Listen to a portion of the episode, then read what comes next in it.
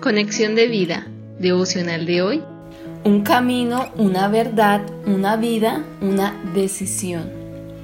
Dispongamos nuestro corazón para la oración inicial.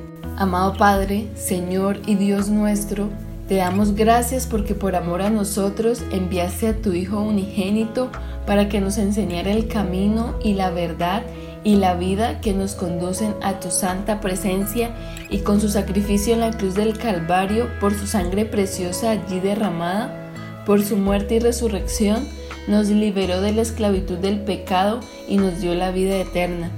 Susténtanos, Señor, con la diestra de tu poder y guíanos por tu Santo Espíritu para que no nos apartemos ni a derecha ni a izquierda del camino y de la verdad y de la vida que Cristo Jesús nos enseñó. Amén. Ahora leamos la palabra de Dios. Primera de Reyes, capítulo 18, versículo 21, parte A. Y acercándose Elías a todo el pueblo dijo, ¿Hasta cuándo claudicaréis vosotros entre dos pensamientos? Si Jehová es Dios, seguidle. Deuteronomio capítulo 30 versículo 19. A los cielos y a la tierra llamo por testigos hoy contra vosotros, que os he puesto delante la vida y la muerte, la bendición y la maldición. Escoge pues la vida para que vivas tú y tu descendencia. La reflexión de hoy nos dice, Dios pone delante de nosotros dos caminos, camino de vida y camino de muerte. Y Él, que es Señor de señores, respetando el libre albedrío que nos ha dado, deja en nuestras manos escoger el camino que decidimos tomar en nuestra vida y en su amor de Padre solamente nos sugiere, escoge pues la vida para que vivas tú y tu descendencia. Esos dos caminos que Dios pone delante de nosotros son el camino de vivir en la carne, que es el camino de muerte, y el camino de vivir en el espíritu, que es el camino de vida. Desafortunadamente, el creyente quiere andar en el camino de la vida, pero no quiere apartarse de las cosas del mundo. Es por ello que el Señor nos dice, como Elías al pueblo de Israel, ¿hasta cuándo claudicaréis vosotros entre dos pensamientos?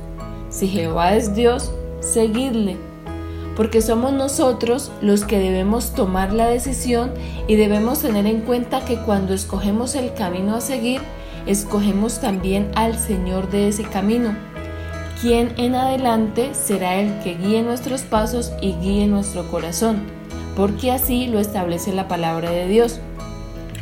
Conozco, Jehová, que el hombre no es señor de su camino, ni del hombre que camina es el ordenar sus pasos.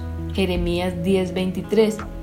Dicho claramente, si escogemos el camino de la muerte, será el Señor de ese camino, Satanás, el que guíe nuestros pasos y el que guíe nuestro corazón.